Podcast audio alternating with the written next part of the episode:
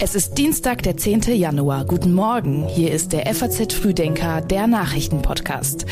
Das Wichtigste für Sie an diesem Dienstag. Wir schauen auf den Mobilitätsgipfel im Kanzleramt, außerdem auf die Erfolge deutscher Wasserstoffforscher und wir schauen auch auf die Vergabe der Golden Globes in Hollywood. Dazu gleich mehr. Hier noch die wichtigsten Meldungen aus der Nacht. Am Donnerstag ist der verurteilte Mörder Rachet C. aus dem Amtsgericht in Regensburg geflohen. Jetzt konnte die Polizei ihn in Frankreich festnehmen. Eine Woche nach seinem Herzstillstand darf der Football-Profi Hamlin nach Buffalo zurückkehren. Dort soll sich der Verteidiger der Buffalo Bills weiter erholen. Und nach einem massiven Erdbeben im Osten von Indonesien haben die Behörden Entwarnung gegeben. Dem Katastrophenschutz des Inselstaates zufolge wurden keine Todesopfer verzeichnet, jedoch habe das Beben mehr als ein Dutzend Häuser und zwei Schulen beschädigt. Die Texte für den FAZ Frühdenker Newsletter hat Sebastian Balster für Sie aufgeschrieben. Mein Name ist Milena Fuhrmann. Guten Morgen. Wie wird der Verkehr in Deutschland klimafreundlich? Und welche Zukunft hat dann noch die Autoindustrie? Darum geht es heute in einem Spitzengespräch mit Managern und Politikern im Kanzleramt. Rund 40 Teilnehmer stehen auf der Gästeliste von Bundeskanzler Scholz, unter anderem die Vorstandsvorsitzenden der Autokonzerne VW, Mercedes und BMW. Auch wenn es ein wenig anders wirkt, es soll ausdrücklich kein reiner Autotermin werden, sondern ein Transformations- und Mobilitätsgipfel. Der Interessenverband Allianz Pro Schiene und mehrere Fahrradverbände haben bemängelt, das Treffen sei zu autolastig besetzt. Andere Verkehrsträger würden zu kurz kommen. Allerdings sind auch Vertreter der autokritischen Denkfabrik Agora Verkehrswende und des Bündnisses für eine sozialverträgliche Mobilitätswende eingeladen. Ein Regierungssprecher hat außerdem angekündigt, dass weitere Gesprächsrunden mit anderen Schwerpunkten folgen sollen. Aus der Autobranche gibt es währenddessen schon eine ganze Reihe von Wünschen an die Politik. Dazu zählen zum Beispiel mehr Chancen für nachhaltig erzeugte Flüssigkraftstoffe sowie ein schnellerer Ausbau des Ladenetzes für batteriebetriebene Elektroautos. Das Europäische Patentamt und die Internationale Energieagentur veröffentlichen heute eine neue Studie. Sie heißt Wasserstoffpatente für eine Zukunft mit sauberer Energie. Mein Kollege Jan Hauser hat sie für die FAZ vorab ausgewertet. Und das Ergebnis ist vor allem für Deutschland ausgesprochen ermutigend. Gut jede zehnte Wasserstofferfindung kommt aus der Bundesrepublik, so viel wie aus keinem anderen Land der Europäischen Union.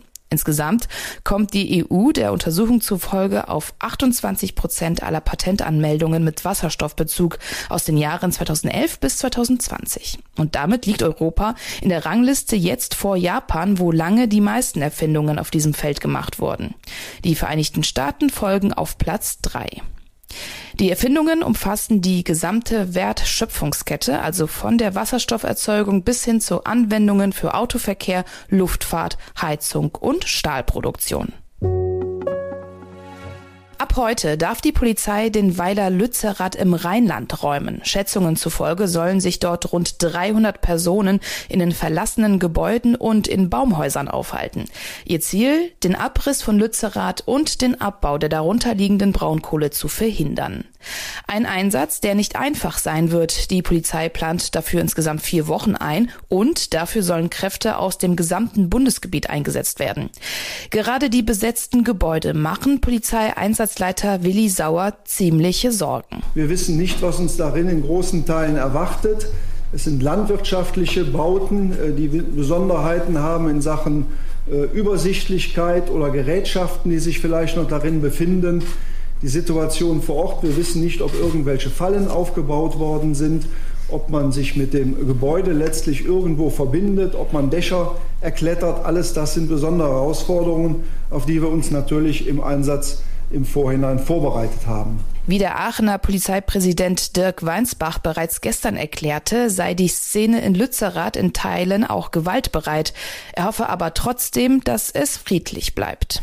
Herausfordernd ist dieser Einsatz deswegen, weil wir, wie wir, gesehen, wie wir gestern gesehen haben, gegebenenfalls auch gewaltbereiten Straftätern gegenüberstehen bei dieser Räumung. Überwiegend erleben wir das Protestspektrum dort friedlich. Ich kann nur hoffen, dass, ich das, dass das so bleibt und dass sich das in den nächsten Tagen nicht ändert. Der Einsatz soll demnach nicht heute, sondern frühestens morgen beginnen.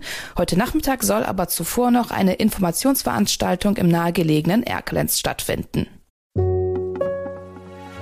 Die NATO und die Europäische Union wollen enger zusammenarbeiten. Darauf wollen sich die Spitzen der beiden Organisationen heute verständigen.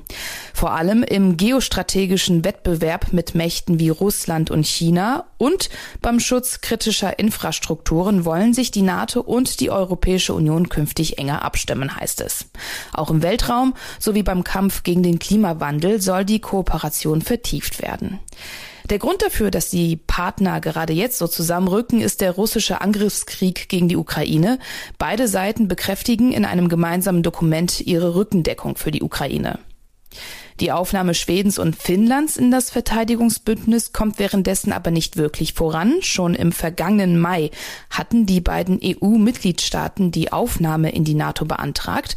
Gebremst wird diese Aufnahme aber durch die Türkei, die als NATO-Staat ein Vetorecht ausüben kann. Medienberichten zufolge soll das Land seine Zustimmung nur dann geben wollen, wenn Schweden Terrorverdächtige, die eine dauerhafte Aufenthaltsgenehmigung in Schweden oder sogar die schwedische Staatsbürgerschaft haben, ausliefert. Gestern wies der schwedische Ministerpräsident solche Forderungen zurück. Der amerikanische Präsident Joe Biden trifft in Mexiko-Stadt die Regierungschefs von Kanada und Mexiko. Wichtigstes Thema für Biden, die zunehmende illegale Einwanderung aus dem Süden in die Vereinigten Staaten.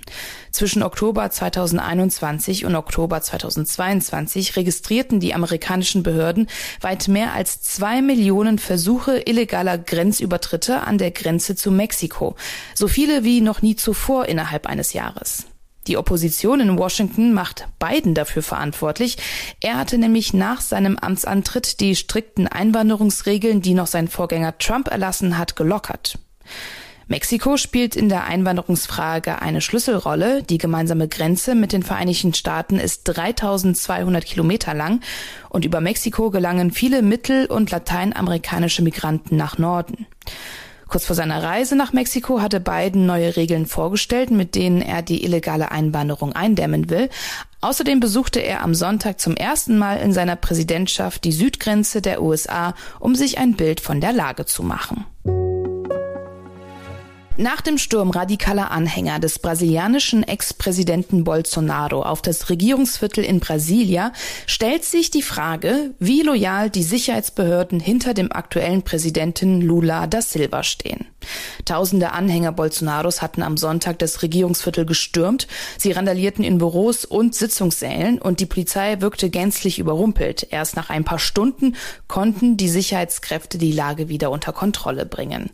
Der Angriff auf den Kongress wird seitdem weltweit scharf verurteilt, auch von SPD-Parteichef Lars Klingbeil. Es war wie ein Déjà-vu. Wir waren alle erschüttert, als wir gesehen haben, dass dort hunderte Anhänger von Bolsonaro auf Grundlage einer Lüge über eine Wahlfälschung angefangen haben, Regierungsgebäude zu stürmen, das, und den obersten Gerichtshof zu stürmen.